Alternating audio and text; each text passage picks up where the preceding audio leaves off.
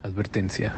El siguiente episodio contiene material que puede lastimar la sensibilidad de algunas personas debido a la naturaleza gráfica de los crímenes. Se recomienda discreción. ¿Te gustan las historias de crímenes reales, los misterios sin resolver y los secretos oscuros?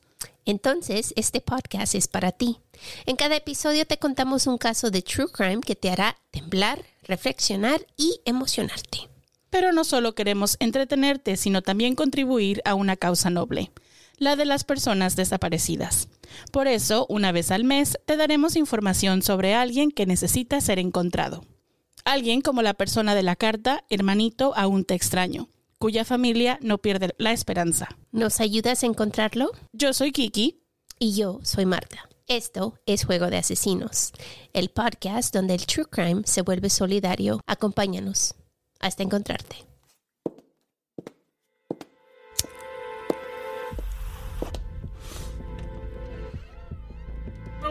No, no, don't do it.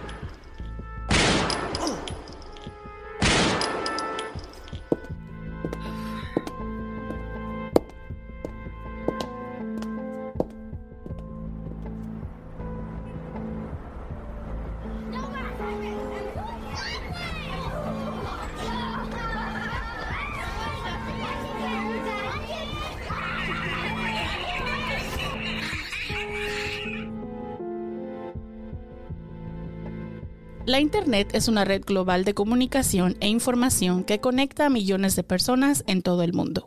Gracias a la Internet podemos acceder a una gran cantidad de datos, imágenes, videos, noticias, redes sociales, foros, blogs y otros recursos que nos ofrecen entretenimiento, educación, cultura y muchas cosas más.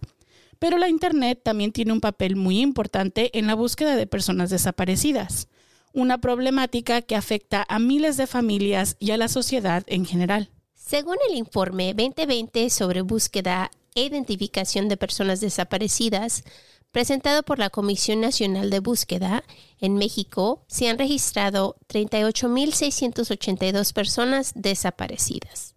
Oficialmente, de las cuales 21.807 ya fueron localizadas. Sin embargo, muchas otras siguen sin ser encontradas y sus familiares no pierden la esperanza de hallarlos con vida o al menos saber qué les pasó. Para ello, recurren a la Internet como su herramienta para difundir sus casos, denunciar su, su, situación, pedir ayuda y coordinar acciones con otros colectivos o instituciones. Existen diversas páginas de web plataformas y aplicaciones que se dedican a registrar, organizar y compartir la información sobre las personas desaparecidas, tanto a nivel nacional como internacional. Por ejemplo, el RNPDNO es una herramienta de búsqueda en la identificación que organiza y concentra la información sobre personas desaparecidas y no localizadas, que transmiten las autoridades de la Federación y las entidades federativas así como los registros previos a su creación aportados por el Centro Nacional de Información. Otras páginas web como NAMUS permiten a los usuarios crear cuentas y añadir el caso de una persona desaparecida, incluyendo los detalles básicos, así como las fotos e información específica sobre la persona. Además de estas páginas web, las redes sociales también juegan un papel fundamental en la búsqueda de personas desaparecidas. A través de Facebook, Twitter, Instagram o TikTok, los familiares y amigos de las personas desaparecidas pueden crear y difundir afiches, videos o mensajes con los hashtags te buscamos, te encontraremos o hasta encontrarte, seguidos del nombre de la persona desaparecida. Estos hashtags pueden alcanzar a millones de personas en poco tiempo y pueden generar una cadena de solidaridad y apoyo entre los usuarios que pueden compartir, comentar o dar información sobre el caso. Y así, las redes sociales se convierten en una herramienta para ayudar a buscar a las personas desaparecidas y también para visibilizar y sensibilizar sobre una problemática.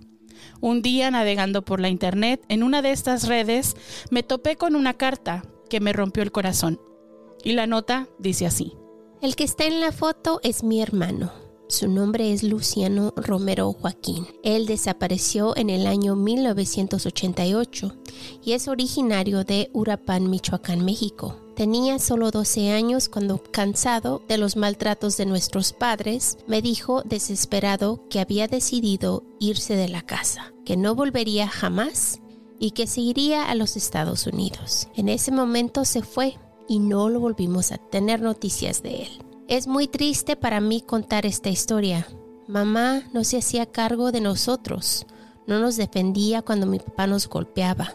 Pasábamos días enteros viendo cómo ambos se embriagaban. Mi hermano y yo decidimos irnos a la calle a ver si conseguíamos de comer. Y él, a su corta edad, decidió marcharse de casa. Yo era muy pequeña, menor que él.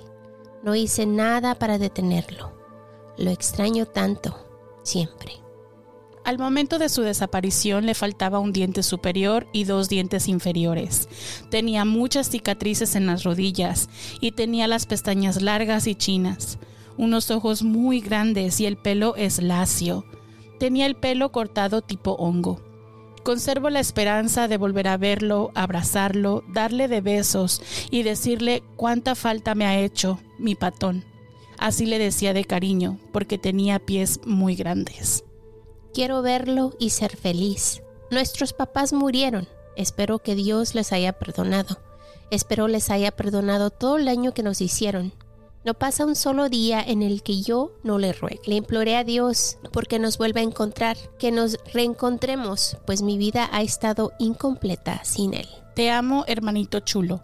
Espero esta carta llegue a las manos indicadas, que alguien sepa de ti y me dé razón de ti o si tú llegas a escuchar, me busques, te pongas en contacto conmigo y sepas que siempre, siempre te he buscado. Dios quiera pronto tenga respuesta. Atentamente, tu hermanita Ana María.